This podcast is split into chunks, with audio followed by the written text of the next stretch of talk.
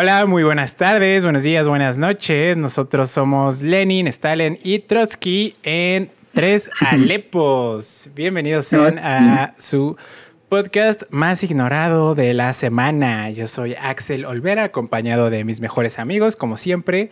Eh, a mi izquierda, me parece, ya no me sé los lados. Andrés Ramírez está a un lado mío. Qué bueno. Este, un gusto. Feliz de volver a hablar de una película en blanco y negro de Axel Olvera Vega. Claro, no, güey, pero Guerra Fría no. Vamos a hablar esta semana de Guerra Fría, como ya lo vieron en el título, una película del 2016. China que trata sobre. No, no es cierto, sí. sí, Cold War de Paul Pavlikovsky, que salió en el 2018. Pero bueno, Otro eslavo. también nos acompaña eh, a Arturo Galvez, que la semana pasada cerré el programa y te dije Arturo Ramírez, no sé por qué. Discúlpame. cuando lo estaba editando me di cuenta. Como los profesores este, ya seniles que te cambian los apellidos. Ajá, que ya de tantos alumnos que han tenido, para, para ellos es el mismo alumno. Ajá. Un saludo, camaradas, mucho gusto. Discúlpame, Arturo Galvez. Una disculpa a la familia Galvez. Y un saludo también. De hecho, estás vetado. Ay, no, puede ser, lo siento. Ya no te van a dejar. Pero, una disculpa. Pero bueno, vamos a arrancar con nuestra sección de lo que estuvimos viendo en la semana. Así que por favor, Andrés, cuéntanos, ¿qué películas viste o series o no sé qué hayas visto? ¿Qué viste esta semana? Pues empezaré por la menos, em, ¿cómo decirlo? La menos sorprendente, ¿no? Eh, porque vi El pianista que está muy... pianista de Roman Polanski con... Ajá, que está con este Adrian Brody. Adrian Brody. Ajá. Adrian que está como muy en el tema, ¿no? De la nariz de War. Este... Y pues sí, a mí la verdad la película me gusta mucho, la vi... No es la primera vez que la veo, ya van como tres veces y una fue en la escuela, o sea, fue de las últimas veces, las últimas clases, ¿no? Ya cuando nada más van los alumnos a perder el ah, tiempo, porque ya ni los maestros dan clase ni nada. Ese, hermoso lapso en el que ya, ya entregaste todos tus trabajos y estás esperando la firma de boletas final y ya no tienes nada más que hacer, nada más que ir a jugar fútbol y así.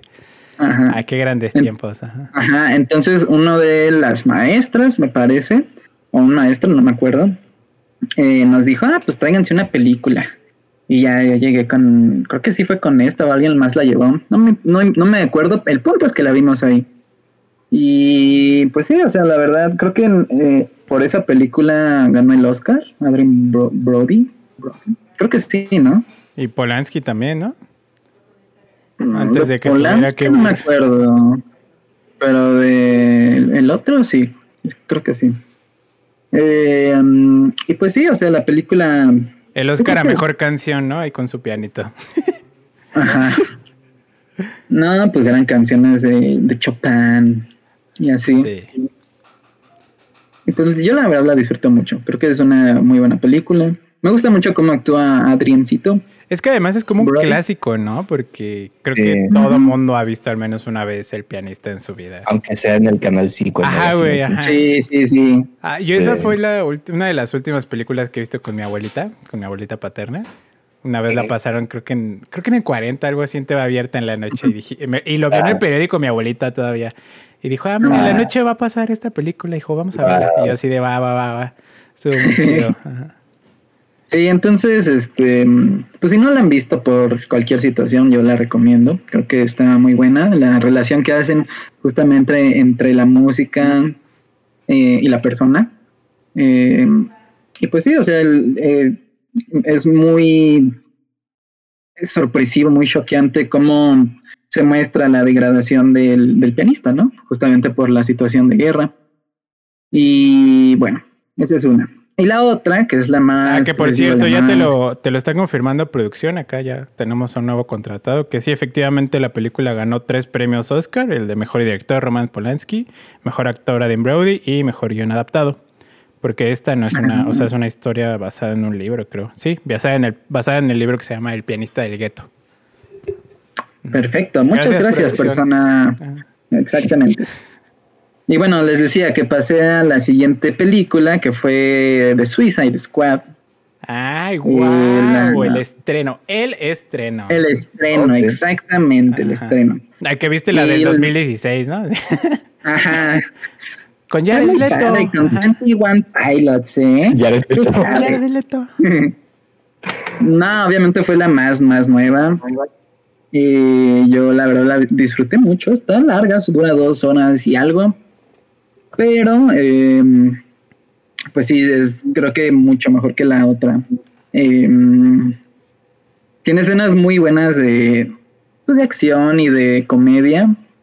Aunque hay otras que sí están como que medio fuera de lugar, la verdad. ¿Por qué? Y pues es que son chistes que siento yo que no terminan de encajar. Y son muy incómodos. o sea, y no porque yo diga, ay, Dios mío, qué, qué horror de chiste, ¿no? Eso no se debe de decir. No creo sino porque es como... muy forzado el chiste en ese momento. No es como, ¿no crees que es como característico de James Gunn? O sea, porque no he visto Suicide Squad, pero vi las de los guardianes. Es que en esta película. entonces. Sí, o sea, digamos que es, es comedia, ¿no? Obviamente él tiene que meter este pues, chistes, pero, o sea, sí se nota una diferencia entre Guardianes de la Galaxia y esta, y, no tanto porque sea de DC Comics, sino porque sí se siente más como que le dieron mucha libertad a, James Gunn. Y sí se siente una película muy suya, a pesar de que no es. James Gunn no tiene como un estilo determinado todavía, creo yo. Eh, pero creo que en esta película lo está como buscando, lo está tratando de formar. ¿Cuántos años tiene James Gunn? ¿Como 40? Yo digo que sí. 22, ¿no? sí, sí, Todavía tiene tiempo de seguir consolidándose. No, ya tiene 55. 55. Ah, tiene tiempo, tiene tiempo. Sí, este, entonces sí tienen cuestiones muy interesantes, la verdad. Muy, em, pues ya sabes, de, ridiculizar un poco a ciertos personajes de los cómics que son ridículos naturalmente, ¿no? Y que al ponerlos en ciertas situaciones, pues es muy divertido y muy chistoso eh, verlos. Por ejemplo, hay uno que se, su poder es que se, como, como Lego, se le quitan los bracitos. Y entonces manda volando y empieza a pegarle a, los militares con los que están peleando. Sí, este. Y, ah, y, el personaje que más me gustó fue Ratcatcher, la verdad. ¿La chica ratas? El cazador de ratas. Oh, manches, y ese es un personaje bien oscuro, y bien así de, de que. Es que creo que no sale él, o sea, porque sale, creo que es su hija, es su hija la que sale. Ah. Porque es Ratcatcher 2. Ah, Pero está muy chida porque sale con su ratita Sebastián. Oye, ¿viste la, la 1? ¿Eh? ¿Viste la 1? De Suicide Squad. Ajá. Sí. ¿Y me puedes contar cómo funciona? O sea, ¿es como un reboot o es como la parte 2? Es extraño, ¿eh? Porque muchos dicen que es como una continuación, pero yo la verdad no creo que sea continuación. Yo creo que sí es como ignorar un poco lo que pasó, porque los personajes que salieron en Suicide Squad y ahora que salen en The Suicide Squad ah, no son exactamente lo mismo. ¿Y quién más? Y Rick Flag. Ah, Rick Flag. Este...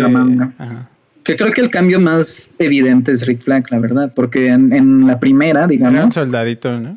Ajá, era un soldado, o sea, es muy firme, muy, eh, ajá, muy unidimensional, ¿no? El personaje. Y aquí, pues todavía tiene más, más color. Ajá. Más. Y... O sea, no es un personaje así totalmente profundo que digas, oh Dios mío, qué gran personaje, pero sí se siente una diferencia entre uno y otro. ¿Y qué, tiene, qué, tienen que hacer o qué, cuál es la misión? Suicidarse. Pues están como. Ajá. pues trata de que tienen que ir a, a una isla caribeña que habla español algo así como Cuba. Cuba. Ajá. Eh, obviamente es una isla imaginaria, un país imaginario, no existe, ¿no? Ajá. Pero pues ya sabes, es como eco de Latinoamérica, ¿no? Dictadores, golpes de Estado, gente bailando para fines prácticos. Ajá. Y bueno, tienen que ir allá porque en un un laboratorio, una cárcel, tienen eh, pues un secreto, tienen un, un, arma, digamos, que se está, este, que está relacionado con Estados Unidos, con algo que, que, que bajó del espacio, ¿cómo decirlo? Es que ya saben que sale, sale Starro, ¿no?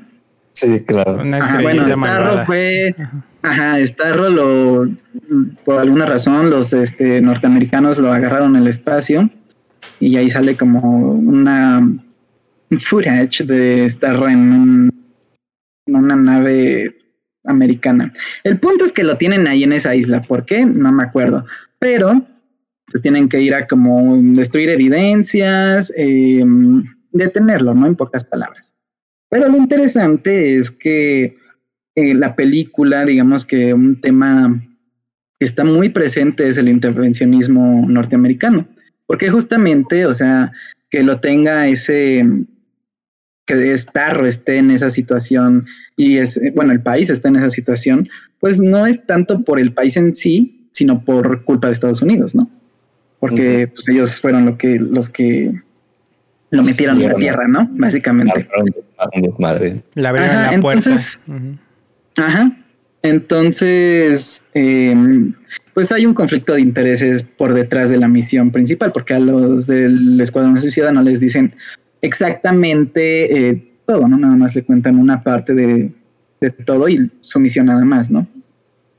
Entonces, pues sí, es básicamente esa es la trama. Entonces, muy, muy resumida. ¿Tú sí la recomiendas? Sí. ¿Sí? Sí, yo creo que sí. Yo me muero de ganas de verla, pero pues no voy a ir al cine. Entonces. Sí, él tiene, tiene escenas muy chidas. Creo que tres semanas, ¿no? Para que salga en HBO. No me acuerdo. Pero bueno, sí, va a estar disponible. ah, sí, ¿qué tal lo hace John Cena? Está muy chido, la verdad, ¿eh? O sea, yo... Es que es este efecto La Roca Batista, ¿sabes? Ajá. y, creo que, o sea, no vi la de Rápidos y Furiosos porque ahí también sale John Cena, pero pues es Rápidos y Furiosos, ¿no? No puedo esperar mucho. y aquí creo que el personaje y la forma en, la que lo interpreta creo que está muy, muy bien. Sí. Sí está chido, la verdad. Yo vi a John Cena en, creo que en su primera película que hizo, que fue la del Marín que era así un, churrote y pues ya sabes, ¿no? De morrito vas a ver algo y sales adoptando la personalidad del protagonista, ¿no? Entonces yo sí estaba como, mamá, ¿puedo hacerme marín? ¿Me metes a la escuela de marines? sí, sí, sí. Sí, sí, sí. Y pues ya, nada más, es todo lo que vi. Ay, pues muchas gracias. Bueno, ya saben, eh, El Escuadrón Suicida de James Gunn está disponible en cines y en HBO Max en ah, México, tres, cuatro semanas. No sé para otros países. Pero muchas gracias. Estados Unidos ya está, ¿no? ¿En Estados Unidos ya está? No puede ser. Bueno, no sé, la verdad, solo estoy especulando. No tengo idea. Pero bueno, muchas gracias. Eh, Arturo Galvez, ¿tú qué, qué viste? ¿Qué, ¿O qué leíste? Porque has estado leyendo muchos cómics, ¿no? Cuéntanos, sí, ahorita, ¿qué tenemos? Ahorita, nada más este, empecé a ver una serie, está en Netflix, una serie del 2018 que se llama La Maldición de Hill House. Ah, sí, sí, sí. The Haunting of Hill House, que fue muy popular cuando salió. Y tiene su, bueno, como su universo expandido en la maldición de Bill Bain o algo así. Este no es un universo expandido, por lo que vi, es como, está raro porque lo describen como una antología. Ajá. Como esa, como, sí, una antología que es de Hunting.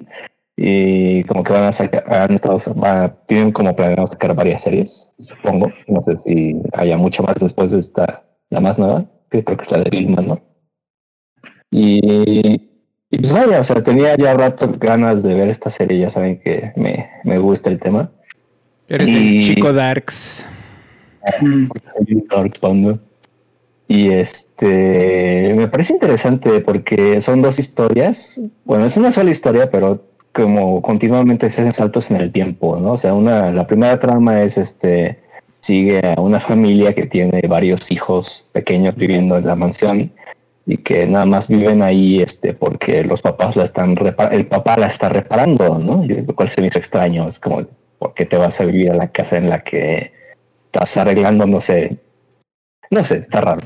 Pero el punto es que ahí están todos y pues como ya sabemos por dónde va la cosa, pues los niños están viendo cosas, ¿no? Pero no todos, y eso es lo interesante, no solo algunos de los... ¿Porque los, otros están ciegos o cómo?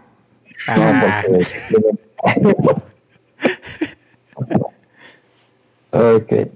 Porque los otros, este, simplemente no. O sea, entonces, pues está esta, es el clásico de que si no le quieren a la niña chiquita, que, que hay una señora rara en su armario. Y, y pues vaya, esto genera un conflicto, ¿no? Así de que no, que si la niña ya está loca, que si la imaginación y no sé qué, lo de siempre. Lo interesante es que después este, la historia da un salto a los niños cuando ya están grandes.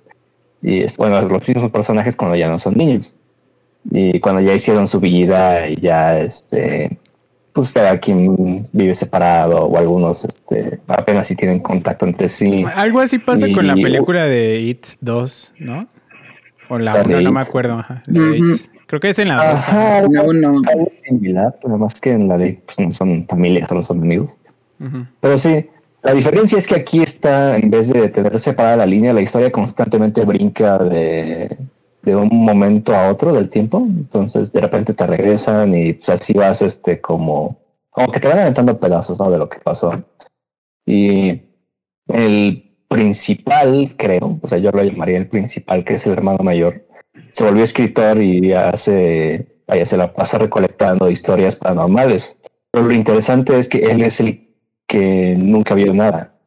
O sea, y, sin embargo es el que se decidió como a darle voz a esas historias, pero en realidad él pues, nunca tuvo una experiencia así. Y en el fondo como que no cree en esas cosas porque siempre como que le busca una explicación lógica a esos fenómenos, así como de que no es que entre que los la gente que él dice que a veces entre las cosas que no se pueden explicar que son como fenómenos que la gente no entiende en el momento, no razona. Y entre que la gente dice, es que a veces un fantasma es algo que tú quieres ver, algo que... Es pura sugestión, que, tú, necesitas, que tú necesitas ver, así que, sí, que te sugestionas y que tu mente necesita ver eso. Entonces, pues me parece que la historia es, es, interesante, no la he terminado, porque los episodios son riquísimos, larguísimos. O sea, yo estaba en el primero y estaba de no manches, esto es una película y una película larga. Y no son, ajá, no son tantos episodios, pero son 10 episodios de la primera temporada.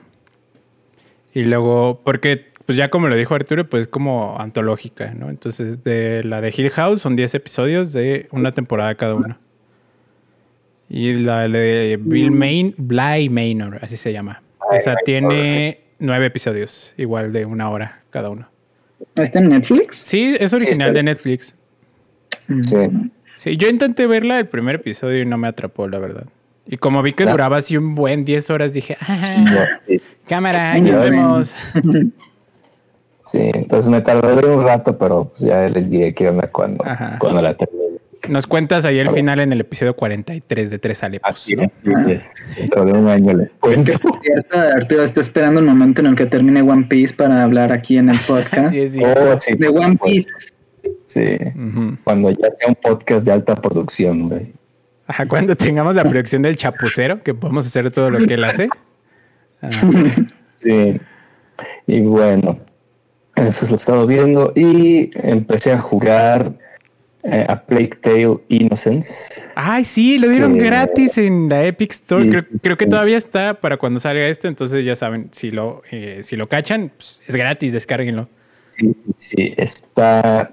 Apenas lleva unas horitas, pero se ve que está bueno, ¿eh? Está muy, muy bueno. Es un juego de esos que se centra más en la historia, en la narrativa y en los personajes, y no tanto en cómo se juega. O sea, porque es bastante simple, o sea, nada más es de, ah, para allá, tiro al blanco tantito, resuelve acertijos, es muy este, básico, pero se ve genial, o sea, es un juego visualmente muy bonito, para quien no lo haya visto, es una historia ambientada en el medievo, en Francia, y a pesar de que suena como muy histórico, la, es en realidad es una historia que se pone bastante fantástica, yo diría incluso bastante rara, o sea, no es este la clase de fantasía que uno espera. Y, es una historia que se siente muy íntima, es este tiene como momentos muy entre los personajes hay como momentos muy vaya que se sienten muy íntimos y que creo que son los que me terminaron atrapando porque la historia es este bastante el punto, ¿no? Ya sabes que empieza con esta chica que es hija de un señor. Amicia. Que tiene ya su, su, feudo acá con sus, siervos y todo. Y pues, el papá, pues este, pues, es un caballero conocido. Y así de que ah, tienen el apellido acá con su emblema y todo. Y, y todo va bien. Y ya sabes que como los primeros 10 minutos todo se ve al traste. Y pues está el hermano menor de la niña que es este que se llama Hugo, y que tiene como, bueno, dicen que tiene como una enfermedad, ¿no? que, tiene una condición extraña que nadie sabe cómo tratar. Y de repente llega la Inquisición y le dice, no, pues tráiganse para acá al chamaco, ¿no? Y pues vale, madre es todo. Y aparte, pues como lo dice el título, pues está la plaga, ¿no? Que no es una, no es algo natural, o sea, si alguien me dice que eso es natural, no, no lo es. Este, es bastante recio el juego, bastante gráfico. Y sí tiene momentos muy aterrados. O sea, neta, si, si, alguien le tiene miedo a las ratas, esta madre es como la peor decisión de su vida. La neta sería como, ¿por, qué no te hagas eso, por favor? Porque, pero está muy bueno, está muy inmersivo y la historia está buena y jueguen. Sí, pues qué bueno que te animaste a jugarlo. Yo lo jugué el año pasado, justo cuando estaba empezando esto como de coronavirus, que todos queríamos que iba a durar así como dos semanas, iba a ser inofensivo. Y dije, pues me voy a echar un juego de una plaga y unos hermanos que andan sufriendo por la vida. Y sí, me lo eché y está bastante interesante. Eh, creo que algo a resaltar de este juego es que es hecho por un estudio independiente, independiente que se llaman Asobo, Asobo Studio. Y pues tiene un fenómeno similar, ¿no? Al que tuvo Hellblade, que igual fue un juego sacado por un estudio independiente, pero que parecía hecho por un estudio triple A de lo espectacular que se veía. Es de primerísima calidad, o sea, está súper detallado, los escenarios están preciosos, incluso, o sea, están los personajes así con sus ropitas así bonitas, pasa una persecución y ya están todos mugrosos, o sea, así de... La atención al detalle está muy buena. No aportan nada nuevo a la jugabilidad, es cierto, pero pues es ah, interesante, es interesante, la verdad. Es como el clásico juego de stealth y de resolver acertijos. Eh, la verdad, saben que soy una persona bien desesperada y si ya estaba en unos acertijos así de ya, déjenme pasar, por Dios. Ajá. Pero sí, pues si, les gusta eso, pues sí, adelante, manos. Está gratis además, aprovechen. Nada más tienen que darle todos sus datos a una empresa china y ya. Y ya, no pasa nada. Igual son chinos. Lo hacen con TikTok, ni hablan español, entonces, ¿qué, les va a importar? Ay, pues muchas gracias, Arturo. ¿Viste o hiciste algo más que nos quieras platicar? No, no, no, hasta ahorita nada más. ¿Qué desayunaste? No, no es cierto. pues, ay, qué rico, qué rico. Pues. Cuéntanos. Yo vi dos películas esta semana. Eh, les, quiero contar algo. Hay, una como red social que se llama Letterbox, que es como para calificar películas y así, y puedes hacer tus listas. Y yo tengo varias listas. Eh, eh, en ellas me dedico como a ver los catálogos de las plataformas de streaming y ponerlas ahí, ¿no? Como para ver en Netflix, para ver en Amazon, para ver en Movie, para ver en HBO y así.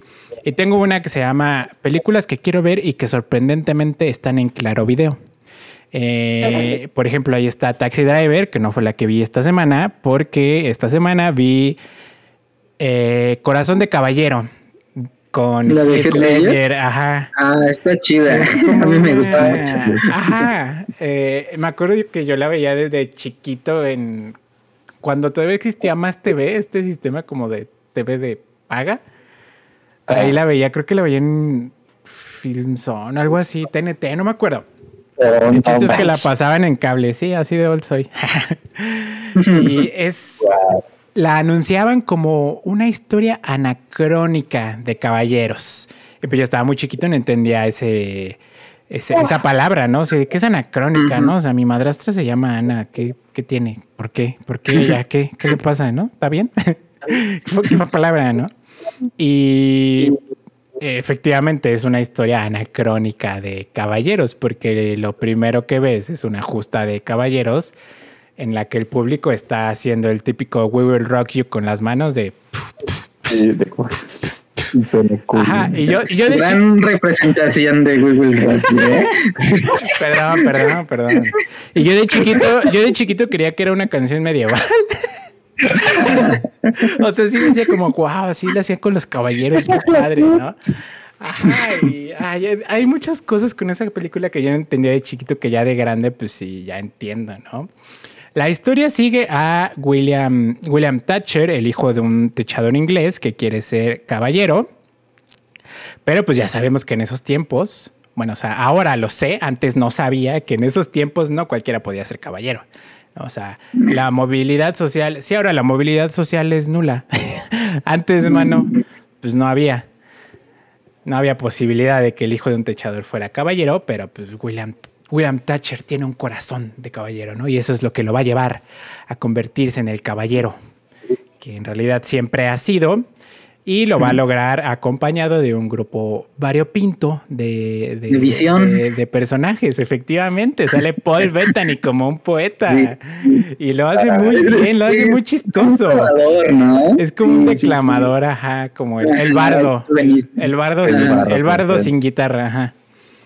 Y se echa así sus speeches para introducir al William cuando va a, a hacer las justas y Ah, yo me acuerdo que tiene un, un speech en el que dice, y Ah, porque pues tienen que mentir, ¿no? Entonces dicen que este Hit Ledger se llama Sir Ulrich von Liechtenstein. Entonces dicen, sí, y yo conocí a Sir Ulrich meditando en una montaña solo para entender el valor del silencio. Y además, eh, o sea, y luego empieza a decir, ¿no? Un buen de epítetos, ¿no? Así como de el, el, el, protector de la virtud, el guardián de la virginidad italiana y salvó a una francesa de su malvado tío turco. Y yo ni siquiera sabía que era Turquía en ese entonces, ¿no? Y así como, no manches, los turcos deben de ser horribles, hermano. Sí, eh, yo de chiquito me la pasaba muy bien y también en esta ocasión que la volví a ver es una película que es muy, muy chistosa, eh, es emocionante también, eh, hay unas escenas ahí en las justas, porque pues te aparecen las justas, que dice, sí, dale, como, como esa de Shrek de, dale con la silla. la recomiendo ampliamente, ¿sabes? Es, es muy graciosa, muy graciosa y muy, muy entretenida. Entonces, si la quieren ver, ya saben, está en Claro Video México. Por si lo tienen y no saben qué ver, está, está ahí en Claro Video. Y vi otra película. Eh, eh, vi. No me acuerdo cómo se llama en español, pero en inglés es Full Metal Jacket de Stanley Kubrick. Que es, es esta película que trata a grandes rasgos sobre la guerra de Vietnam, ¿no? O sea, ya, ya sabes, ¿no? Así como ¿Y qué dice o qué hace? La guerra de Vietnam, no, la guerra de Vietnam. Así es fácil y sencillo. pero yo diría que sigue la historia de un joven que se llama, bueno, que le dicen Joker, que es el típico, el graciosito del salón, ¿no?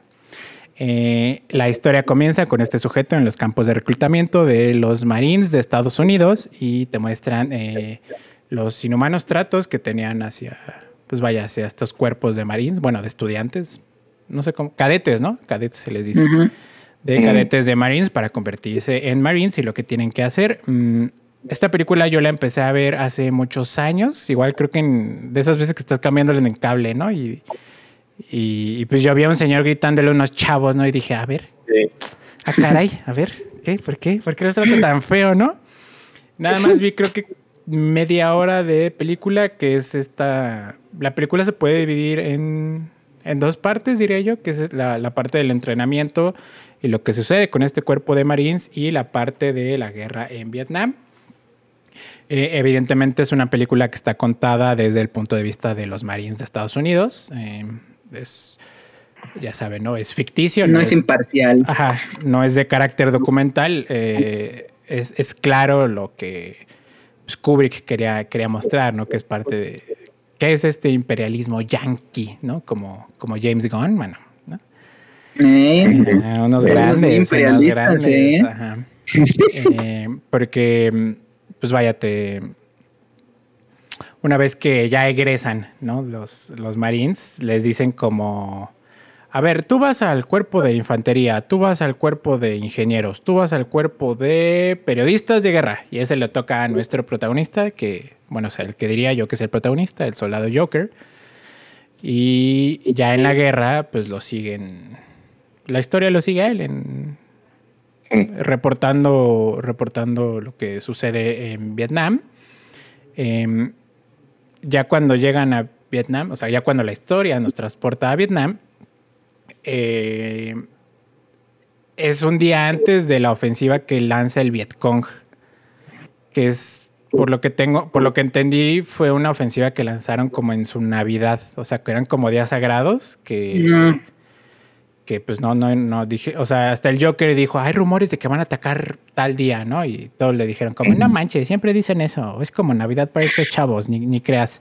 Y efectivamente, pues, el Vietcong lanzó una ofensiva que fulminó al ejército de, bueno, a la parte del ejército de Estados Unidos que estaba allá en Vietnam. Eh, es una película muy cruda. Em, no, no sé cómo, cómo recomendarla, cómo mercadearla. Eh, tiene fotografía muy bonita. Es Stanley Kubrick. Es Kubrick. Eh, memes si eres, Si eres cinéfilo. Eh, si te gustó la guerra de Vietnam. No, es, es que sí, ya como lo dijo Andrés, pues yo no quería traerlo al tema, ¿no? Pero sí es una película que tiene estos rasgos kubrickianos, ¿no? Que es por ejemplo, los zooms con la cámara, el personaje que se está pirando eh, aparece ahí. Entonces, yo la pasé. mucho no la veo. ¿Ya la viste? Yo ni me acuerdo. Sí, la vi cuando estaba en la prepa. Uy, al final pierde Estados Unidos la guerra.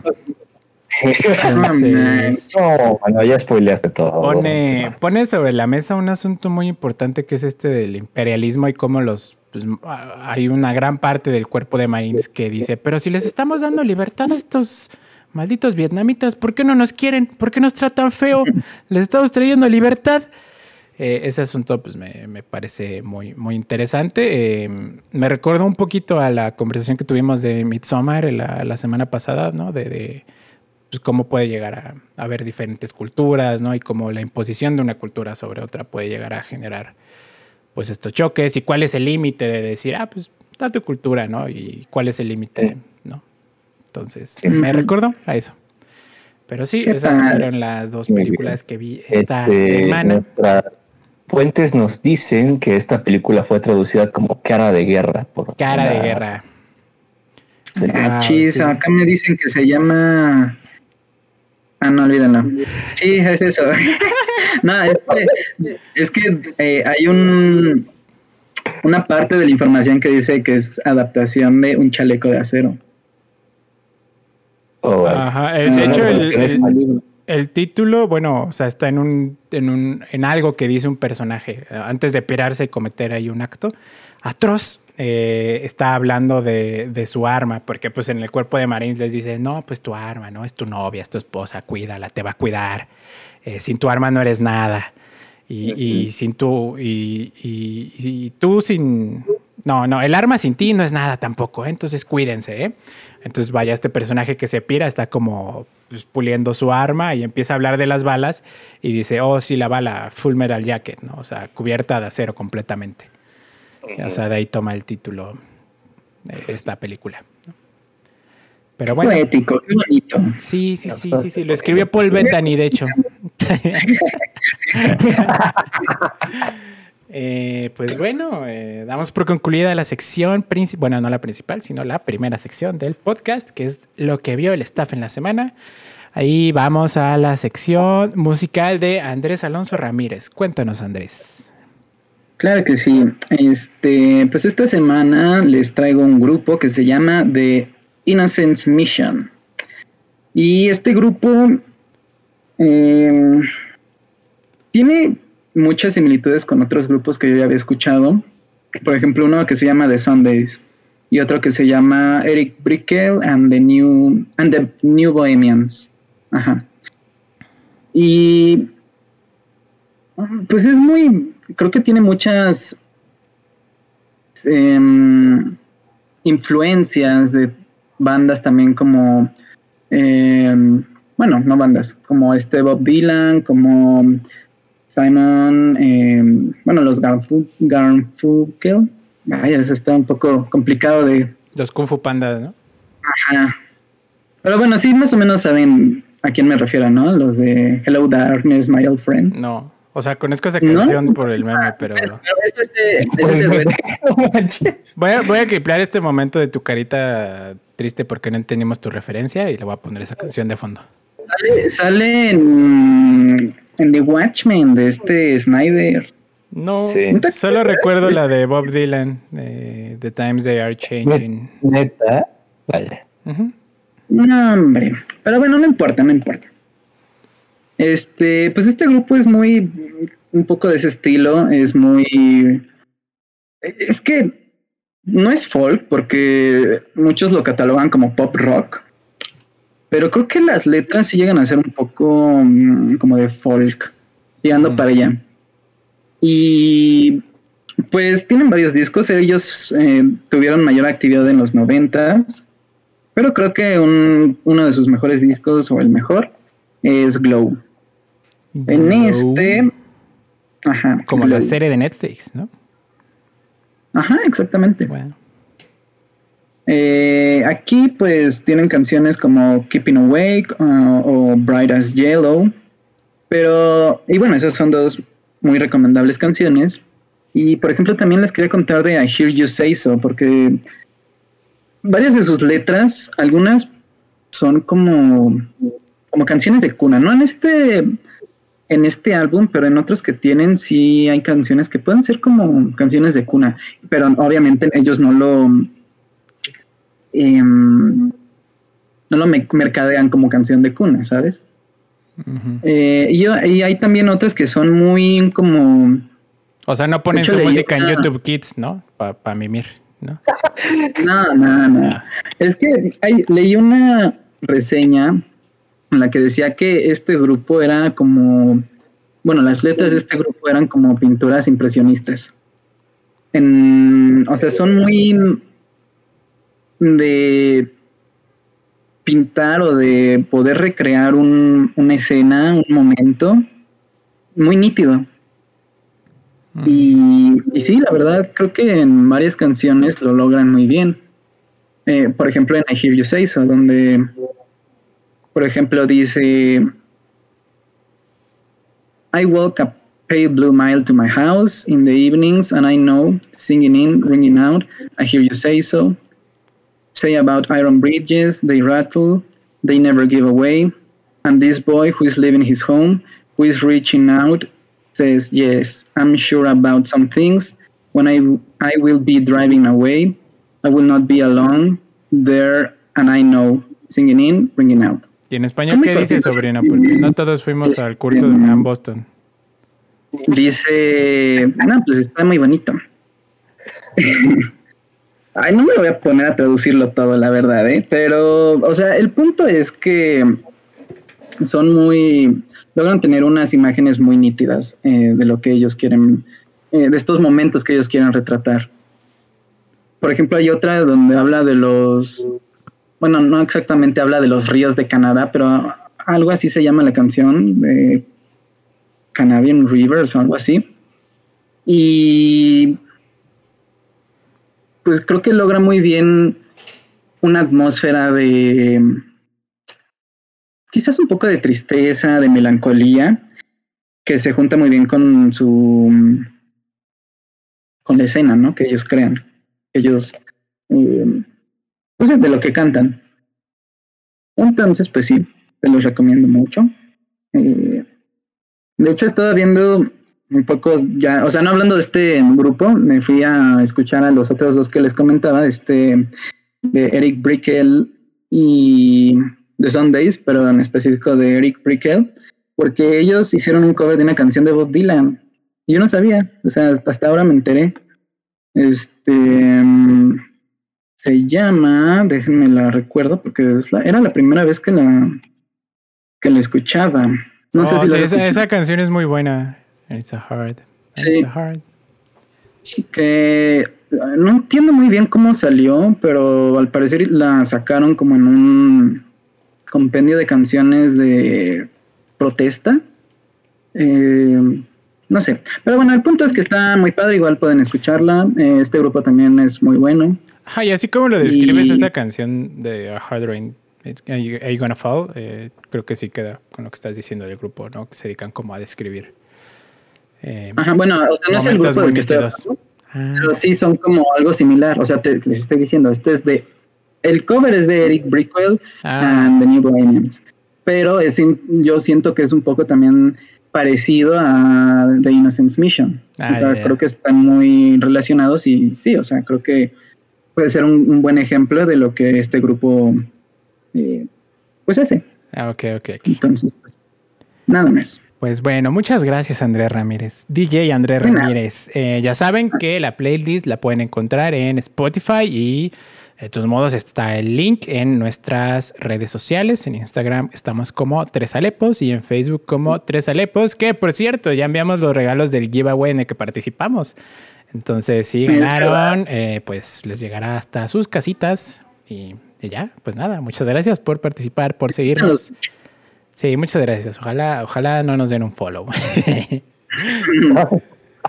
Pero bueno, vamos ahora a la sección eh, del tema principal de esta semana, que como ya lo adelantamos al inicio, eh, en esta ocasión vamos a hablar de la película del 2018, Cold War, de Pavel Pavlikovsky, que está disponible en ningún lugar. Bueno, o sea, está en YouTube y en...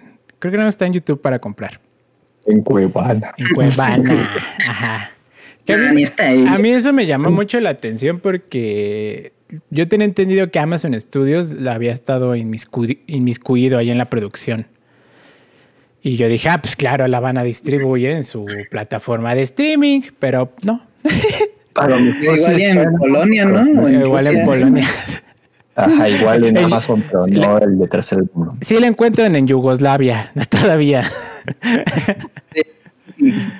Pero bueno, esta película la dirigió Pavel Pavlikovsky. Eh, que cuenta con varias películas en su carrera. Eh, la anterior a esta fue Ida, de creo que del 2016, que le valió ganar el Oscar a Mejor Película Extranjera. Y por, por este lado, Cold War estuvo nominada a tres premios de la Academia ese año, que fue a Mejor Película Extranjera, Mejor Fotografía y Mejor Dirección de Pavel Pavlikovsky. Pero pues bueno, ese año fue el año de Roma y Roma le ganó todos esos premios, de hecho.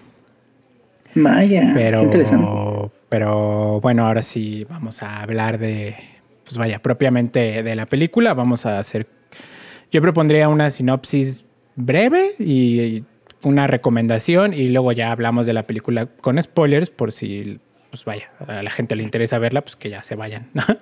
y no, se, no, se vayan spoileados. Sinopsis está re fácil. Miren, es Dos como chavos. La Land, pero es como La. Es como La La Land. Sí. Pero en blanco y negro. Ajá, y pues sí, o sea, tiene muchas similitudes. No estoy diciendo que es una copia una u otra, solo estoy diciendo que son historias muy similares, ¿no? O sea, van un poco por el, por la misma eh, línea. Ajá. Obviamente, eh, Cold War sí dista un poco al final.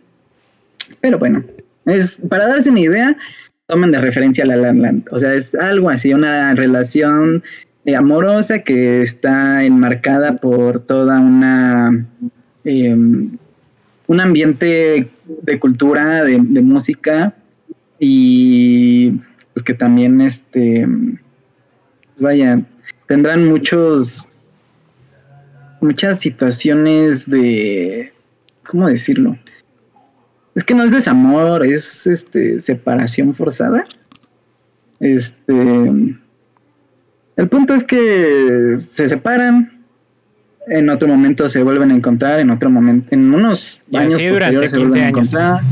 Y así, una y otra vez. Sí, vaya, yo nunca lo había pensado como un La La Land polaco. Eh, pero bueno, eh, la historia sigue a eh, Zula y Víctor en la Polonia de la Guerra Fría. La película empieza en 1949. Víctor es un, es un músico que trabaja para el gobierno soviético y se dedican, bueno, al principio se dedican como a, buscar la música popular, entonces van como de pueblito en pueblito haciendo castings, ¿no? Así como de la academia, así de, oye, ¿quieres cantar?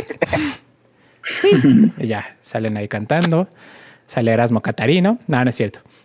Eh, sale Natanael Cano. Y en estos, bueno, ah, para, para, este proyecto, pues termina encontrando a Zula y se enamoran eh, apasionadamente. Y es un amor que no puede, no puede, no sé, como, como dos imanes que se repelen, ¿sabes? Lo siento así un poco, no pueden estar juntos por decisiones personales, por cuestiones de la vida, eh, como lo adelantaba Andrés, eh, está vedado por un contexto musical. Yo diría que el contexto musical a su vez está dentro de un contexto sociopolítico, ¿no? Pues como, como ah, todo, como todo en la vida, ¿no? sí, nada existe. Todo en la Unión Soviética. Nada existe ahí en el espacio, en el vacío, ¿no? O sea, siempre hay un contexto sociopolítico y creo que aquí es muy, muy, muy importante, pero pues bueno, a mí me gustaría hablar de eso en un futuro, aquí en, en la sinopsis, sin spoilers. Eh, pues vaya, sí es hacia grandes rasgos eso. Eh, algo que tú quieras aportar, Arturo, te vi con la boquita así como de, ¿qué? ¿Qué? Yo quiero hablar. Yo quiero hablar, profe. no, pues este, me, o sea, ya habíamos visto, por ejemplo, Leto, y no pude evitar compararla, no solo porque en el imaginario colectivo este, de mi mente ahora Rusia está en blanco y negro perpetuamente. toda, esa, parte de Europa. Ya, no hay colores ahí, güey, ¿no? Pues no alcanza, oye. es que como hace mucho frío, güey, pues por eso. Ah, sí, se congela, entonces pues no pasa. el color, bro. Y lo recordé también pensándolo como en un retrato de época, ¿no? Como de la sociedad, de, por ejemplo, en este inicio, ¿no? Donde salen ahí, este, como están grabando a las canciones populares, ¿no? Ves a la gente que vive pues, en zonas rurales, ahí a los trabajadores, y que las cosas que cantan, pues son como el, vaya, o sea, demuestra lo que han vivido, ¿no? Es como una prueba de, de lo que sienten, de cómo se sienten al respecto con lo que está sucediendo, ¿no? Y cómo este proyecto cultural, pues, este, se ve invadido por intereses políticos, ¿no?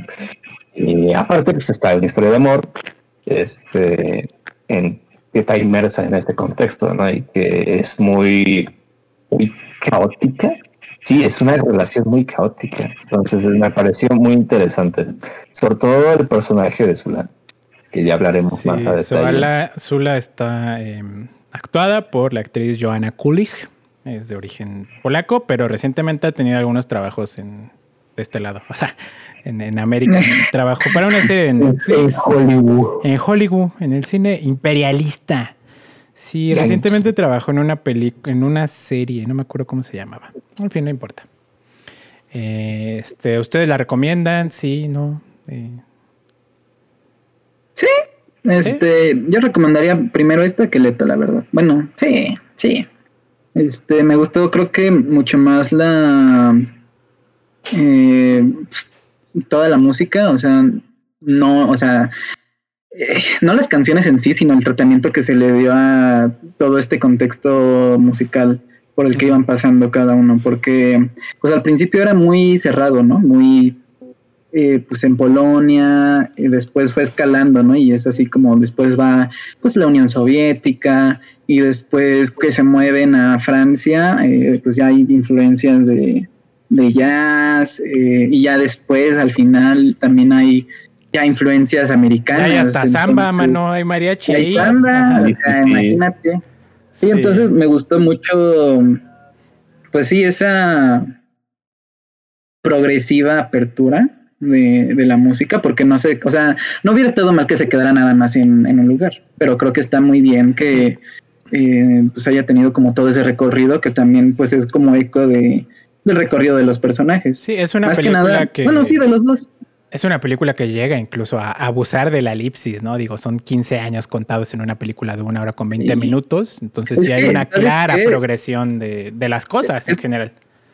Es que está muy interesante la relación porque eh, creo que la podemos resumir en, el, en esta metáfora del poema que ellos eh, revisan, la del péndulo. La del péndulo. Porque es así, o sea, es un efecto así de péndulo de se van como a extremos, ¿sabes? De no se ven en no sé tiempo, tiempo y después regresa y se ven y son eh, momentos muy pasionales, muy intensos, muy pasionales, vívidos, ajá. Se van y se vienen. Entonces sí es, es muy interesante cómo tienen esta relación, pues muy insana, la verdad, muy bueno, eso sí, desgastante para ambos, ¿no?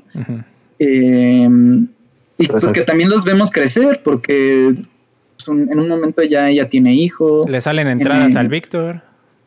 le, rompen los dedos. este, em, entonces sí, creo que es, muy interesante todo, pues esta relación. ¿Tú, Arturo? Sí, de la pareja. Sí, de hecho, creo que eso fue lo que más me gustó en comparación con el lector, fue la relación, porque la sentí mucho más intensa, apeló más a mi lado chismoso de, oh, ya le dijo, oh, y ahora que va a pasar, ya tiene celos de la, de la puerta esta. Uy, sí, o sea, me tenía más enganchado. Es que es este genial esta relación entre los personajes. Yo también coincido contigo en que Zula creo que es como la más poderosa, como la que más tiene de dónde, ay, güey. que, la que tiene más momentos claves en la película. Sí, tiene, tiene es muy personaje muy entretenido. Tiene muchos, hay muchos momentos muy intensos que fue lo que faltó para mí en, la otra película, como que más intensidad pasional, este, para mí, ¿no? Y, sí, creo que eso fue lo que más disfruté de la película, más allá de que pues, se ve preciosa y que a pesar de que es una película lenta, en realidad no es Yo la tan, muy rápida. No es tan larga. Mucho más rápida que Leto. Es que esta película dura una hora veinte. No es tan larga y a pesar de que es lenta y se toma su tiempo y hay tomas este, pues muy de, como habías dicho, ¿no? Contemplativas, de que nos quedamos viendo al campo, un árbol, una casa, a la gente, este, una, un paisaje en específico o esta toma en el río Sena, ¿no? En París, este, que es esa es hermosa, es, es la que sale en el póster que está, que está Víctor abrazando a Zula. Sí, sí, o sea, me la disfruté mucho. Sí, la disfruté mucho. Ay, qué bonito. Yo también la recomiendo ampliamente. O sea, pues es mi película favorita en la vida. Eh, siempre la recomiendo. Eh, pero, pues, o sea, ya saben, o sea, no es una película en la que sucedan cosas, ¿no? como cosas como de acción, o sea, no va a haber balazos, no va, no va a llegar la KGB, no va a llegar. Y ni siquiera hay mucho, o sea, deja tú eso, no hay ni siquiera muchos. Eh, como contrastes de, de, llantos, este, así duros, duros, ¿sabes? Ajá, o sea, sí los hay, no, sí, pero no caen en el melodrama. exactamente, no, caen en el melodrama, ajá. Ajá, no hay un momento que digas, wow, este es el rompimiento de todo y ya se desmadró. O sea, no, uh, es una película que se toma su tiempillo y es sutil. En, o sea, si hay momentos de violencia u otra cosa, este, es una película que te cuenta las cosas, ¿no? O sea, que más que... Acá hay en lo telenovelesco. Ajá. Ajá, entonces pues ya saben, o sea, si no les gusta como ese tipo de cine contemplativo, incluso lento a veces, pues no. en blanco y negro. aún así la recomiendo, o sea, denle la oportunidad, si ya no te gustó, pues es completamente entendible y aceptable, o sea, hay pues, gustos para todos y está bien. Pero aún así creo que sí merece una oportunidad, aún así. Si ya no te gusta, al menos tuviste la experiencia de decir, ay, no me gustó Cold War. Puras babosadas recomiendan. Entonces, sí, está perfecto si no, no les gustó. Está bien, está muy bien. Entonces, ya saben, em, eh, va, va, a haber spoilers a partir de aquí. Entonces, advertidos quedan. Y si se van, eh, muchas gracias. Hasta luego. Ahora sí, spoilers, spoilers, spoilers. Campanita de spoilers. Tilín, tilín, tilín. Ya la KGB. A ver, chavos. Eh, yo quiero comenzar esta sección con una conversación que, creo que no hemos tenido todavía en este podcast, que es esto de el fenómeno de la obra abierta, ¿no? O sea, qué tanto una obra, pues, ya que es gestada, tiene que quedarse ahí solita, sin, sin la injerencia del autor diciéndote cómo, cómo leerla, ¿no? Porque, o sea, yo vi esta película en el cine, ¿no? Eh, cuando salió y luego vi que Pavel Pavlikovsky ha tenido eh, pues, varias entrevistas de esta película. Incluso vino al Festival de Cine de Morelia y él ahí este, nos explicaba, que nos explicaba como si hubiera estado yo ahí, ¿no? Preguntándole. ¿Qué le parecen las morelianas?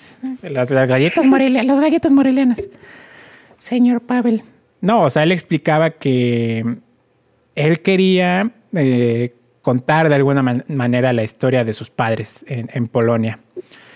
Eh, quería hacerla lo más apegado a la realidad posible, pero sin caer en lo documentalesco. Y que por eso él eligió eh, contar esta historia de amor, eh, pero dentro del contexto sociocultural de la Guerra Fría de ese entonces.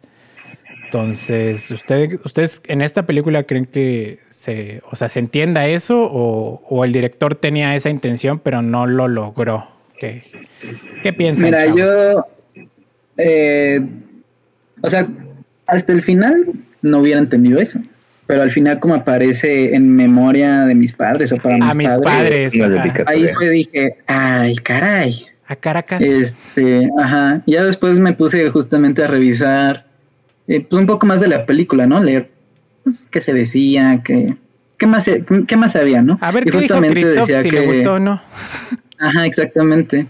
Y pues justamente decían que era pues el intento del director para retratar un poco la vida de sus padres. Entonces yo dije, pues, eh, mira director, con todo respeto, no me importa la vida de sus padres, muy bonita, pero, o sea, sí está bien, o sea, si, me cuenta que es de sus padres, pues bueno. Si no me cuenta que es de sus padres, pues creo que está. O sea, no sé, creo que está mejor, bien. Pues, o sea, no creo que eso afecte que yo la disfrute más o menos, la verdad. O sea, si yo sé que son sus padres, no creo que la haya disfrutado más, porque, o sea, tampoco es como que yo conozca demasiado al director y diga, oh Dios mío, de ahí salió este director. Pues no, es como de. Eh. O sea, es, como, da igual, ¿sabes? Porque esas dos personas son eh, pues alguien, alguien más, alguien a quien yo no conozco, al que nunca conocí. Y aun aunque fueran sus padres, pues es lo mismo, nunca los conocí. Entonces, Wow. Me es indiferente tu vida, Pavel. Gracias. Tú eres el del meme, ¿no? De Facebook. De, no me cuentes tu vida, crack. Hasta luego. Pero bueno. ¿Y tú, Arturo, qué, qué opinas de esta conversación? Este. Vaya, yo puedo entender cómo. Vaya, esa intención tiene detrás un peso emocional fuerte, ¿no? O sea, pensando. Eh, sobre todo en la historia del exilio, ¿no? En, en que sí, o sea, con todo lo que conlleva, ¿no? Con este estar separado de, las raíces, de la familia, este, de la cultura, de todo eso, ¿no? Y la película trata este tema de, del nacionalismo incluso pues, bastante, es bastante importante. Y algo que, que, llamó mi atención fue al principio cuando estaban hablando de cuál era la intención del proyecto, que era que los antepasados iban a ser honrados y sus ideas y sus sentimientos y sus vidas, sus experiencias iban a ser honrados a través de la representación de las canciones. Y pues, o sea, a mí me suena que pues, con la película podría pasar algo similar, ¿no? Que esta representación cultural, que además es como íntima y personal, pues pues vaya, o sea, esto es importante, ¿no? Es, es parte de la película, o sea, no es, no es al azar. Y, o sea, para decir que esto lo hace mejor, o que si se logró, que no se logró, pues, o sea, no sé qué vida, que, cuál es su vida, ¿no? De los padres, o sea, en eso estoy de acuerdo, o sea, no, o sea, tendré que investigar así de qué les pasó. El papá era un artista, este, pues a lo mejor, si la película es tan apegada como me lo dicen, pues ya, ya conozco la historia, ¿no? eh, entonces, decirte, ¿lo logró o no lo logró? Pues no lo sé. O sea, tendré que investigar. Pero lo que sí es cierto es que desde el punto de vista temático es importante y está bien. O sea, porque es como cuando vimos la, la, cuando vimos Mary, ¿Cómo se llama? Malcolm and Mary. Mary, sí, cuando Malcolm y Zendaya. Que, hablaba, y Zendaya, sí. Que hablaba de qué tan importante era que la película estuviera basada en sus experiencias, en su vida y así, ta, ta, ta, ta, ta, ta, Y el director le decía, pues sí, ¿no? O sea, obviamente hay parte de, tiene esa película y parte de las experiencias. Y, o sea, el hecho de que sea o no una ficción, o sea o no histórica, o tal, al final no importa porque, bueno, para mí no importa, ¿no? Porque, vaya, lo importante es el producto, ¿no? Es como decir, la, la realidad sirvió de inspiración y eso no es algo raro en, en el cine, ¿no? O sea, a lo mejor podrías decir, no, esta película es 100% ficción y pero aún así pues, te basaste en algo, ¿no? O sea, no la sacaste así. Ah, esto es por 100% producto de mi imaginación, ¿no? Eso, o sea, sí, creo que no es este, vaya, algo que, que le quite demasiado o que sea en detrimento de la pelea o no, o que le agregue porque, bueno, sí le agrega más bien. O sea, naturalmente le agrega, ¿no? Como que no siento que haya otra posibilidad de que no aporte nada a la película ese hecho, ¿sabes? Sí, sí, sí, sí, sí. Supongo que ya es como estilos creativos, ¿no? Porque, por ejemplo, a mí sí cuando, cuando escuché a Pavel diciendo eso, o sea, que él quería eh, retratar un poquito el contexto, pero sin llegar a ser un documental porque ese no era su estilo, a mí me, pues me emocionó mucho, ¿no? Porque siento que, pues ya yo en lo personal, ¿no? a la hora de crear, eh, me gusta mucho cómo tomar este, estas partes significativas de mi realidad y transformarlas de alguna, de alguna manera en ficción, ¿no? O sea, porque pues no, no escribo diarios, ¿no?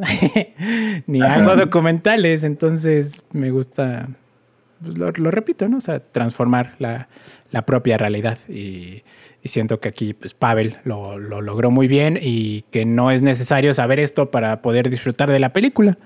Ah, no, no creo que no. Ah, sí, sí, sí. Y bueno, este, me gustaría que hablemos de, los personajes y de, su, progresión, si le podemos decir de alguna, de alguna manera. Este, como Arturo y yo lo, lo adelantamos hace ratito, este, eh, Zula fue nuestra favorita. No sé tú qué pienses, Andrés.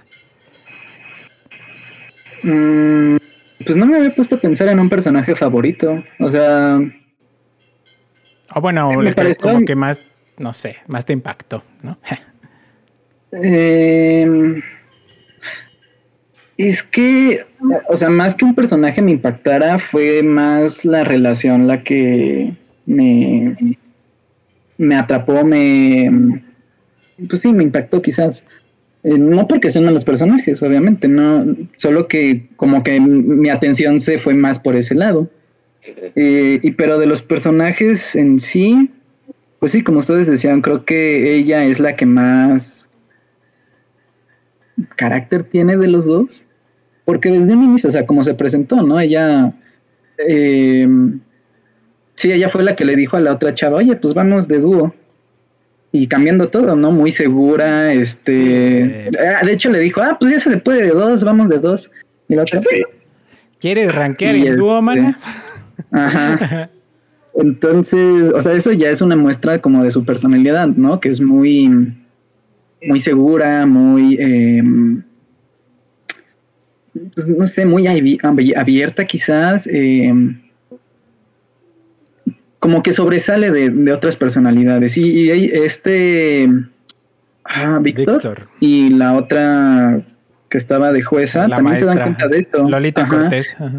Lolita Cortés, exactamente. Este, ellos también se dan cuenta de eso porque cuando están en, cuando ya sacaban las audiciones y están como en una fiesta eh, celebrando afuera, pues se fijan justamente en cómo es ella. Más, no tanto por la voz, que no es que tenga mala voz, pero de ella resaltan mucho su forma de ser. Porque tiene algo, ¿no? O sea, como ellos dicen, es que tiene algo. Entonces, aquí, hubieran dicho, es que esa muchacha tiene mucha chispa, de veras, mucho ángel. Échenle un ojo. Sí.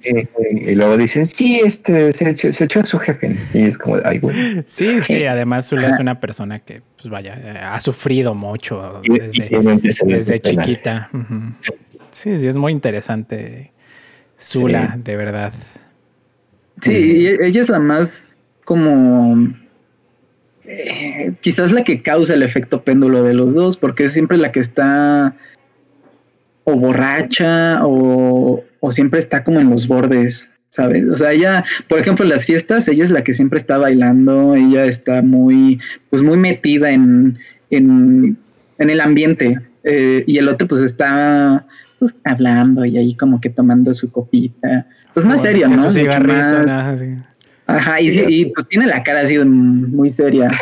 Este, y ella, pues sí, este, ah, por ejemplo, otra escena, cuando están ellos dos en, en, en la orilla de un río, en el, en un, como en el campo, y ella se tira, como de que, ¿por qué? Es, hermosa esa escena también. Entonces, pues es otra muestra de su personalidad, de, de la excéntrica que puede hacer, que puede ser, ¿no? Entonces, sí. Si, si ella no hubiera sido así, probablemente la relación tampoco hubiera sido de esa manera. Pues no. Em, y obviamente, pues el Víctor, pues tiene su, su pasión quizás escondidilla, ¿no? No tan a flor de piel como ella, pero pues igual ahí está. No, o sea, Víctor es claro que la ama también, es... Pero pues vaya, él era un, un hombre ¿no? de la Europa oriental de 1940, o sea, qué tan expresivo podía llegar a ser. ¿no? Que vaya, discuten otra vez y ella lo manda mucho a la shit y él está, se supone que en su trabajo tocando el piano y está tocando como un y está la banda, el resto de los músicos viendo lo que en serio, güey, qué demonios te pasa. Y, además ahí, eh, no sé si han leído La insoportable levedad del ser de, de Milan Kundera. Sí. Sí, sí, Ah, pues nos lo dejaron en la carrera y el Andrés no la leyó. Wow. Me puse a leer otras cosas. No puede ser, o sea. El trabajo. Creo que esa relación se parece mucho a la de, igual lo de la, de los, bueno, dos de los protagonistas de la insoportable levedad es el de la de Tomás y Teresa. Tomás y Teresa, que son como los principales, en el sentido de que uno como espectador, como lector, viendo todas las emociones, viendo toda la pasión de Teresa o de Zula, puede decir, ah, claro, la que ama más ahí es Zula o Teresa, claro, o sea, vean todo lo que ha hecho Teresa por ella y cómo sufre por amor, pero cuando, pues vaya, reflexionas un poco, un poquito más, pues te das cuenta de que Tomás, en el caso de la insoportable levedad del ser, dejó todo para estar con Teresa. O sea, absolutamente todo. O sea, su libertad y todo. Y en este caso, Víctor también lo deja todo para ir a buscar a Zula. O sea, ya ni siquiera estar con ella, solo para buscarla. Que es la razón por la que termina en el gulag y con los deditos, caja, con los deditos rotos, ya sin posibilidad de tocar música jamás en la vida. Y solo por, vaya, buscarla, ya ni siquiera estar con ella. Eso, eso me pareció como muy impactante. No lo vi la primera vez que vi este, esta película y ahorita que lo pues, pues vaya, ya lo reflexioné, dije, ah, Caracas, está cañón, ¿eh? Sí, él también era intensón. No, sí, claro. Este, y sí, justamente no lo mostraba quizás por, por porque eran los años 50. Era macho, macho, men. Ajá. Este, pero aún así, sí había momentos en los que no se podía controlar. Bueno, contener más que controlar. Eh, y por ejemplo, había un, momento en el que pues él está celoso porque ella creo que le dice que tiene un amorío con, con, el, con un francés, no me acuerdo. Productor musical o director o algo así. Le dice. Y que va a ir a su casa el, Víctor todo así. todo sí, sí, sí. no está ahí. Perdón, perdón, perdón. Disculpe, No, perdón, perdón. Como, como la vez que le diste una patada al baño de la universidad y había alguien allá adentro. Sí, sí era, era para Arturo, pero no estaba Arturo en el baño. Igualitos, igualitos. Fueron el Zul y el Víctor de la fiesta Catlana. Ay, Dios. Ay, Dios mío. Sí, ahora esa persona tuvo un ataque. El sí, yo creo que ya tiene un trauma para hacer del baño en público. Ah. Pero bueno, sí, el punto es que Víctor, les digo, sí tiene sus ataques, bueno, no ataques, sus momentos donde ya dice Momentos de pasión desbordada. sí, sí, sí. Este, como decían, con lo de la música, em, en, ese momento. Y pues al final, ¿no? Como decías, donde él decide ya irse por completo, eh, renunciar a, a, su zona de confort, ¿no? Que era pues, su protección en Francia, su, pues, que le estaba yendo bien, y pues sobres que se decide regresar a Polonia, donde lo agarran, y pues ni modo, le, le rompieron sus deditos. Ajá, que, que, en ese momento se encuentra como doblemente exiliado, ¿no? O sea, se encuentra sin su amor, o sea, sin su leitmotiv, por así decirlo, y sin sin país, sin ¿no? O sea, sin tierra, sin patria. Porque de hecho es muy. no eres polaco ni francés. ajá, justamente le, le dice, oye, pues es que tú no perteneces ni a uno ni a otro lado, porque tú no eres francés. y el Víctor así, mi patria es Zula. Ajá. Y pues le dice Polonia tampoco, porque pues tú le diste la espalda a Polonia, entonces. Pues, y el Víctor dice, no, pero sí amo, a, sí amo a Polonia, de veras, se lo juro. Yo sí lo quiero. Viva Polonia. Viva Robert Lewandowski. sí, sí, sí, sí, sí. Eh, y ahorita que lo mencionaste, este temita de los celos, ¿no? También es. Ah, sí, es, muy interesante. También lo vemos en lo vemos en Zula, ¿no? Que, que la segunda vez que llega a Francia ya a quedarse con Víctor, que le dice, yo salí de Polonia legalmente, ¿eh? me casé con un italiano. Y a ver tú que con tu francesita esta. Y la empieza como, a, como a desdeñar, ¿no? Que le dice, no quiero cantar la canción de esa francesa. Y luego la ves leyendo sus libros, sus poemas, con una mirada como súper indiferente, así de maldita. Y luego hay una fiesta, esas, esa creo que ya es como de los últimos, como del último cuarto de la película o la, como del último cuarto, en el que van a una fiesta y le dice Zula a Víctor, oye, ¿va a estar tu francés aquí? Y el Víctor así de, sí, pero no te preocupes, ya tuvo como dos amantes después de mí. y aún así va la Zula y... No muerde, no, es nada. Ajá, va la Zula y le empieza a ver así como de, ah, mira. ¿Y por qué escribiste esto, no? A ver, explícame tu metáfora, ¿qué es esta babosada? Ajá, y luego ya va con el Víctor, ¿no? Y le dice, ya conocí a tu, a tu francesita, ¿eh? Está toda vieja como tú, con razón combinan. y, se larga al baño a llorar y Zula está así como triste y empieza, tiene un soliloquio ahí Zula y empieza a decir, maldito Víctor, no lo necesito, lo odio, es un tonto. Y el Víctor le toca la puerta, ¿no? Y, y Zula, Ven, métete conmigo, estoy tite. me, pareció genial eso, ¿no? Es como que esas personas llenas de contradicciones. Siempre que se encontraban de nuevo se preguntaban, oye, ¿ya tienes novio? ¿Tienes pareja? ¿Y qué dice la novia? Ajá. Sí, sí, Y qué, irónico, ¿no? Que también eh, por...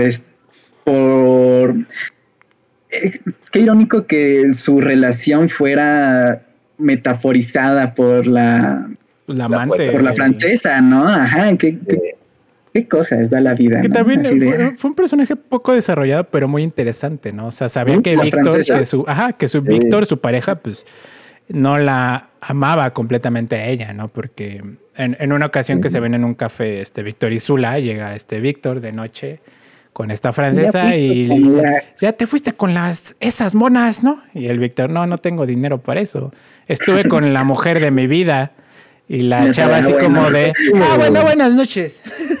ese momento me impactó mucho, me quedé de wow, cuánta sinceridad, ¿eh? qué bien, qué bien. No, hombre, qué bien se lo tomó. Ajá, sí, sí, me, me pareció muy ah, interesante. Ya, deja de decir babosadas y déjame dormir, güey. ah, ok.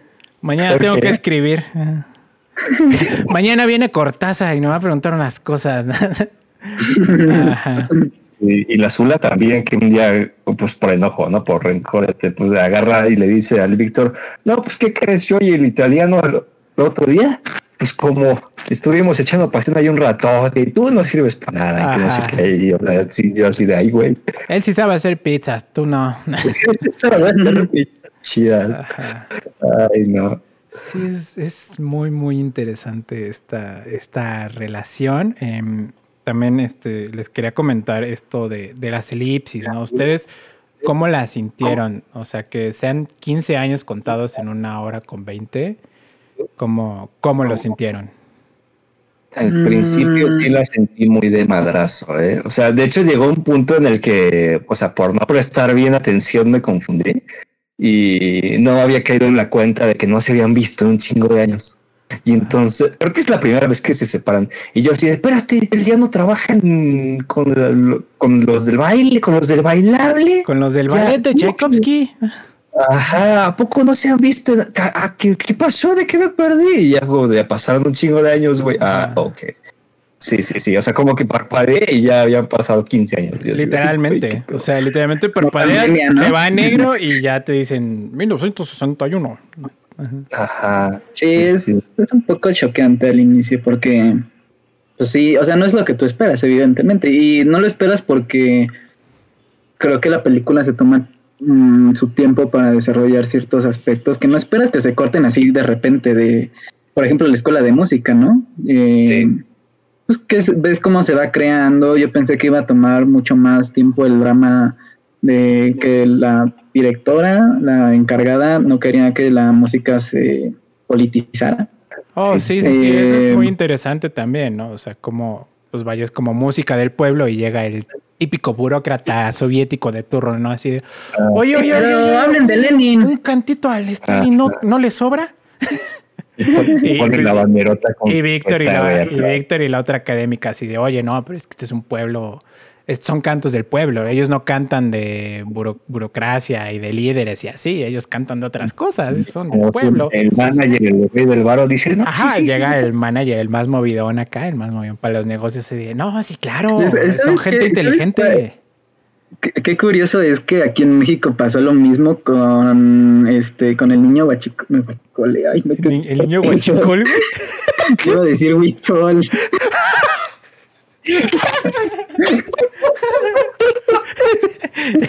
Ajá, niño guachicol, ajá. No, el, niño huichol. No manches, sí es cierto, ya, güey, güey. Sí, exactamente. O sea, es, sí muy cierto, sí es cierto, qué cañón. Pues, mira, no, no, no, aquí no nos metemos en problemas entre pues, con la política, pero Qué curioso, ¿no? Nada más. cualquier político que nos quiera pagar porque hablemos bien de ellos, estamos abiertos, no nos importa. Contáctenos, no tenemos problema con eso, pero qué interesante. Personas, tres partidos políticos diferentes, no pasa nada. Ajá, pero sí es muy interesante lo que pasó con Yahweh, güey, no lo había pensado así, güey. Es lo mismo, es lo mismo. Este, porque ya se vuelve una música propagandística, o sea. Ah, propagandística, más que eh, buscar otros motivos, busca pues, ser un producto más mm, ideológico, ¿no? Que, que, otra cosa. Entonces, pues sí, es muy interesante cómo eso se extrapola a México. Y seguramente a otras partes del mundo, obviamente México no es la excepción, pero pues es lo más eh, presente que tenemos en últimas fechas. Pues porque somos mexicanos, ¿no? Exactamente. Pero bueno, volviendo a lo de los elipsis, eh, sí, creo que, este, pues sí, al principio es un poco así de, oh, Dios mío, este, ¿cómo? ¿Qué pasó? Ok. Pero ya después, este, como que le tomas la onda, eh, tampoco, eh, no, no pierden una lógica, ¿no? Y, y creo que creo que está bien, porque no había otra forma de que tú hubieras entendido toda una relación, porque es toda una relación de años, este, en una hora de película, ¿no? O sea, si el director quería buscar un enfoque, un enfoque más general de la relación y no solo centrarse en un momento, creo que pues sí estuvo bien. Y, y creo que también las elipsis las manejó bien, porque como que sí, sí notas que hubo un avance, sí notas que pues que los personajes mismos cambiaron, que pues sí, que están en diferentes posiciones, momentos y pues está, yo digo que están bien manejadas. Sí, sí, sí, sí, sí. Este, yo coincido con Arturo que la primera vez que la vi, o sea, sí, pues me tomó muy por sorpresa eso de que pasen tantos años y que haya como muchos cambios. Y pues yo tampoco entendía al principio, ¿no? Así, pues me quedé así de, pero ¿qué nos llamaban? ¿Por qué se separaron? Ajá. ¿Estaba todo bien? Ajá, y aún así, la primera vez que la vi, eh, eh, ya poniéndome más como de crítica impresionista, ¿no? Eh, imperó en mí una sensación de que faltaba algo. o sea, no de que la película estuviera mal y como que le faltaran luces o algo así, sino como que faltaba algo ahí, como había, había algo incompleto, había, había una pieza faltante, ¿no? Y, y, ahora que la volví a ver, pues siguió imperando en mí ese sentimiento de que hay, hay, hay algo que falta ahí y ese algo causa, me causa tristeza, ¿no? Eh, lo, menciono porque eh, está grabado en formato 4.3, o sea, en, cuadradito. Y aunque la película, pues vaya, eh, tome algunos, tenga algunas tomas como impresionantes y así, se sigue viendo como, como chiquito, como que no hay, no sé, como que no hay libertad, ¿sabes? Como, como de encierro, como de que pues falta libertad. Y, pues y ya, o sea, pero pues, supongo que ya es algo bien subjetivo que ocasiona en mí, ¿no? O sea, de esa sensación. Mm, yo creo que sí, este, sí puede ser, más que nada por, pues, por los años en los que se dan, ¿no? O sea, eh, pues es, son años posguerra mundial, ¿no? Y todo está como volviendo a organizarse. Eh, por ejemplo, a mí me llamó mucho la atención que fueran a Berlín, ¿no? Dije, ay, qué cosa. El frente ideológico del mundo, ¿no? Ajá, ¿cómo es el, la Alemania oriental? Sí, estaba en el oriental. Sí, sí, la oriental. Ajá. Este, y pues puro, puro Rusia, ¿no? Pura Unión Soviética.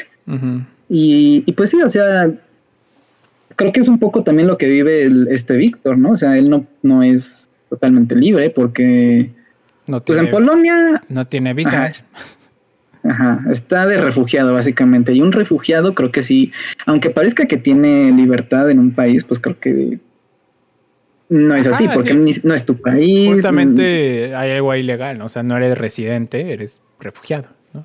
Ajá, y pues eso tiene, o sea, tiene ventajas, pero pues también tiene muchas desventajas, porque no eres ciudadano, nada más eres refugiado, y eso conlleva una serie de inconvenientes que pues, pues vaya, este...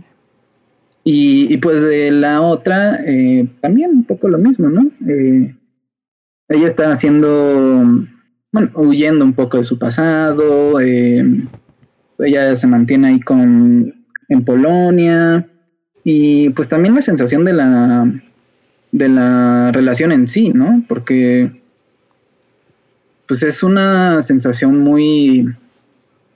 Eh, es que no sé si decir que no tienen libertad, pero pues es que, o sea, es, es como estar atascados, ¿sabes? Ellos están como atascados en, un, en su pasión, que más allá de que esté bien o, mal, pues es, es, así, ¿no? Ellos están...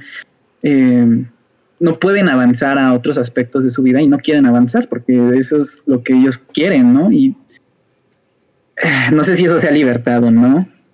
Eh, pero bueno, eso como que ya es este un poco complicado, ¿no? Porque ya es que, es libertad o que, es no, que no es libertad ahí en su, en su relación.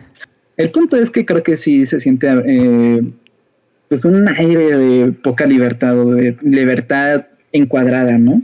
Entonces, sí. Bueno, yo no lo había sentido totalmente, pero sí tienes razón. Ay, tú, Arturito. Sí, o sea, no, lo había pensado. O sea, yo más bien lo veía como de ah, formato que se ve viejito. O sea, lo había pensado así, como de que, como era una decisión estética, ¿no? Así, este, y, nada más. En ese sentido. Pero pero con lo que están diciendo ahorita, sí, tiene bastante sentido, sobre todo si piensas en Francia como una jaulita de oro, en la que, sí, ¿no? O sea, en la que todo parece estar muy bien y está la fiesta acá y, pues está chido el El círculo artístico. Sí, que, pues el círculo artístico de, en el círculo artístico de Francia, pues Víctor puede pues, continuar con su carrera, probar cosas nuevas, este, hacer el disco con ella, este y aún así, pues al final, pues no, no parecen encontrar estabilidad, ¿no? ¿no? ni paz ni estabilidad, ni hay un sentido de pertenencia, porque, pues, como ya habíamos hablado, ¿no? De eso del nacionalismo, pues es un tema recurrente. Y, pues vaya, o sea, el Víctor como que está tratando de no pensar demasiado en eso y seguir con su vida, pero en el fondo pues el conflicto sigue ahí, sí, el conflicto con Y es como en la vida de todos, ¿no? O sea, la vida política, cultural, irremediablemente repercute en la vida de todas las personas, ¿no? Aunque, aunque lo ignores o lo sepas. Ajá, sí, y pues eso tiene su última consecuencia cuando ella agarra y dice, pues me voy a regresar, ¿no? Voy a regresar a mi tierra, ¿no? Este, a, a mi...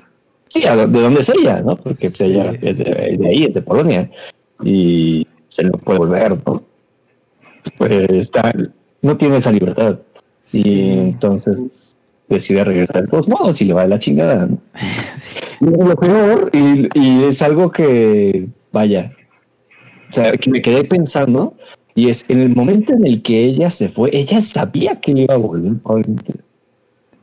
Y es bastante, o sea, yo lo sentí como algo cruel hasta cierto punto que ella como como o sea como manera de castigo dije ah, pues me largo y me largo a Polonia ¿eh? o sea no me largo a Estados Unidos o a no me largo aquí a España al ladito no aquí España ladito. Se regresa a Polonia donde sabe que si el tipo lo ven por ahí este le va a ir muy mal. lo agarra la migra mano.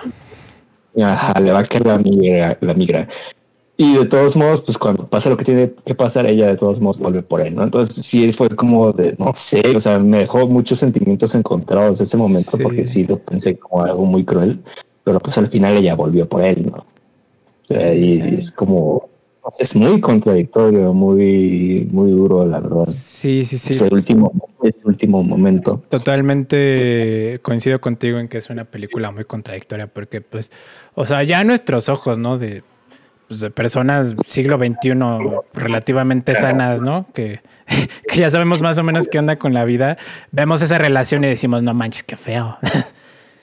qué feo. Eso no es amor, hermano.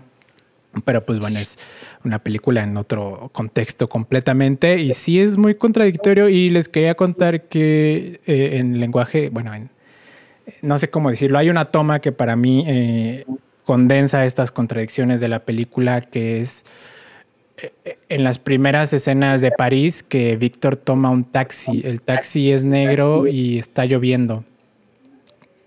Es una, es una calle, una escena completamente gris, lúgubre, pero aún así por la fotografía se ve completamente vívida, se ve, se ve, no sé, se ve, se ve muy bonita, se ve, se ve impresionante. Bueno, a mi parecer, eh, las gotas de lluvia deslizándose por el, por el carro, el ambiente triste, pero aún así no deja de ser una, una emoción, ¿no? y a mí me, me, me, gustó mucho eso, que es una película que la primera ocasión me dejó triste, esta segunda ocasión que la vi me dejó muy triste, pero aún así me... Pues vaya, en mi propia contradicción me siento muy feliz de sentir esa tristeza, ¿no? Porque eh, el sentir esta emoción, pues vaya, Tal vez suene un poco tonto, ¿no? Pero indica que estoy vivo, ¿no? y peor es no sentir. Y, ya, eso era lo que les quería comentar de la, la, toma que me pareció clave a mí. Qué bonito.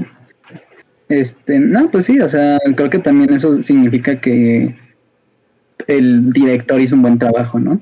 De pues de que te causara la emoción que seguramente él quería que te causara, ¿no? Y creo que también eso, eh, por eso tú, obviamente no estoy diciendo que solo sea por eso, ¿no? Por lo que te sientes feliz, pero creo que también podría ser que tu felicidad se deba, o sea, que disfrutaste la película, ¿no? Y que este mm, que la tristeza del que emitió la película eh, fue bien lograda, ¿no? Una tristeza bien lograda. Humana. ¿no? o sea, no es, tristeza de, ay, qué horror, sino es tristeza de, wow, o sea, estoy viendo algo que, eh, pues que es emotivo para mí, ¿no? sí, o sea, no es como de que, ah, la película tocó un violincito y ahora espera que me sienta triste, ¿no? O sea, que me está forzando hacia, siéntete triste, por favor, o sea, sino que lo consiguió de manera natural, ¿no? Que sintió que, que te empujó hacia eso. Sí, sí, sí. Es que además también fue como muy, no sé, nostálgico para mí que pasaran tantos años en, en tan poco tiempo porque, no sé, o sea, también ya lo pienso con mi vida, ¿no? O sea, ya he vivido veintitantos años y no sé, siento que ha pasado muy poquito tiempo. Mm, no, no sé, me dio nostalgia eso, ¿no? Así como de, pues, ya, ya en el futuro, ¿no? Van a pasar 50, 70 años los que viva y, y va a ser todo. sí, o sea, pues el tiempo es así, ¿no? aparece de repente y pues aquí es como recalcar en eso, ¿no? Sí, sí, sí, Manix. sí, está muy padriuris la película. Eh, pues esa fue, bueno, ya por mi parte, esa fue mi, mi, conclusión, mi conclusión. Una película contradictoriamente bella, hermosa, mi película favorita en la vida. ¿Ustedes les gustaría añadir algo a manera de conclusión? Mm, pues no, o sea, yo creo que si es más que conclusión, una invitación a verla, porque yo creo que vale la pena que la vean. Em, no se asusten porque está en blanco y negro y en ruso. Está en polaco, güey. Este, ah, bueno, en polaco. Este, y en francés también. Eh, no, vale mucho la pena verla. Eh, no es. Yo esperaba algo más abstracto, como Leto. Eh, y no, fue más este. Sí, no, no, fue, no fue nada abstracto, ¿no? Y en ese sentido, creo que pues, a muchas personas les podría gustar, ¿no? Igual, siguiendo con lo de La La Land, si una historia así les, les gustó, les llamó la atención, creo que también pueden, em, pueden encontrar algo similar aquí. Sí, porque también impera ese sentimiento de, que no pueden estar juntos, ¿no? O sea, no es la historia de amor típica. Entonces, yo creo que les puede gustar y pues den una oportunidad. No pasa nada, no pasa nada. Y además nada más dura una hora veinte, o sea, no es de estas películas extensísimas de tres horas, ¿no? Sí, sí, sí. Entonces, sí. ¿Tú, Arturito? Yo no suelo ver historias de amor. Como que no es mi fuerte. ¿Cómo que no te gusta el stand de los besos, güey? No, no, me gusta. No, no, no. Ahí sí te voy a decepcionar, man. pero, pero disfruté esta película. O sea, me pareció me pareció una relación muy interesante, me pareció un contexto muy interesante. Es muy interesante la relación, es muy interesante el contexto, o sea, se la recomiendo a quien le gusten los romances, pero también si a alguien le interesa la historia, pues es una película muy, muy interesante también, eh, como, vaya, como retrata ese momento. Ajá, del, que toma su nombre, ¿no? Pues la Guerra Fría. Sí, sí, la Guerra Fría. No, o sea, si te gusta esa, esa clase de películas. Si jugaste Call of Duty Cold War. Ah. y, y sí, o sea, la disfruté mucho. Ay, güey, qué, qué hermoso. Yo creí que no les iba a gustar y, no sé, no, no, sé. Pero qué bueno, qué bueno que les gustó, amigos. Estoy muy feliz. Realmente. La verdad me pagaron, no me gustó. lo que no sabe la gente es que lo amenacé antes de empezar a grabar. Le dije, a ver, dices que te gusta. ¿Y qué calificación le ponen? Yo le pongo un, un 8.5. ¿8.5? ¿Tú, Arturo? Mm, ah, un 9, así. Más 9, y yo le pongo un 10, honestamente. Entonces le da un promedio de 9.16. Favoritísimo, favorito. Entonces ya, ajá. Tuve mi alumno favorito aquí. Él pasó sin hacer examen. Eh, sí, eh, Cold War tuvo una calificación de 9.1 por parte del staff de Tres Alepos. Eh, disfruté mucho este episodio. Ay, se me olvidó decirles que la, la película anterior de este director, que se llama Ida, es igual, igual está grabada en blanco y negro. Entonces la intención de este Pavel Pawlikowski al grabar historias de Polonia en blanco y negro es como, pues vaya a intentar decir, pues es que sí, o sea, Polonia no era muy colorida en ese entonces. Y, ya, por pues eso, por eso también está en, pues como con esos colores. Eh, Ida no la he visto, pero yo creo que la voy a ver esta semana. Entonces, Tal vez la próxima semana nos, nos cuentas. El próximo episodio nos cuentas qué pedo. Sí, sí, sí, sí, sí. Pues bueno, de nuestra parte eso fue todo. Eh, fue un episodio, vaya, un poquito largo, una hora con 36 minutos. Se me fue de volada, mano. Como, como la película Cold War. Pero bueno, muchas, muchas gracias por estar aquí una semana más escuchándonos. Nosotros fuimos los tres Alepos. Yo fui Axel Olvera, acompañado de mis mejores amigos, el señor Andrés Ramírez. Un gusto, nos vemos en la siguiente emisión. Y el señor Arturo Galvez. Hasta la próxima, camaradas. Hasta luego, muchas gracias por sintonizarnos y recuerden que son la mejor audiencia del mundo. Bye bye. Bye.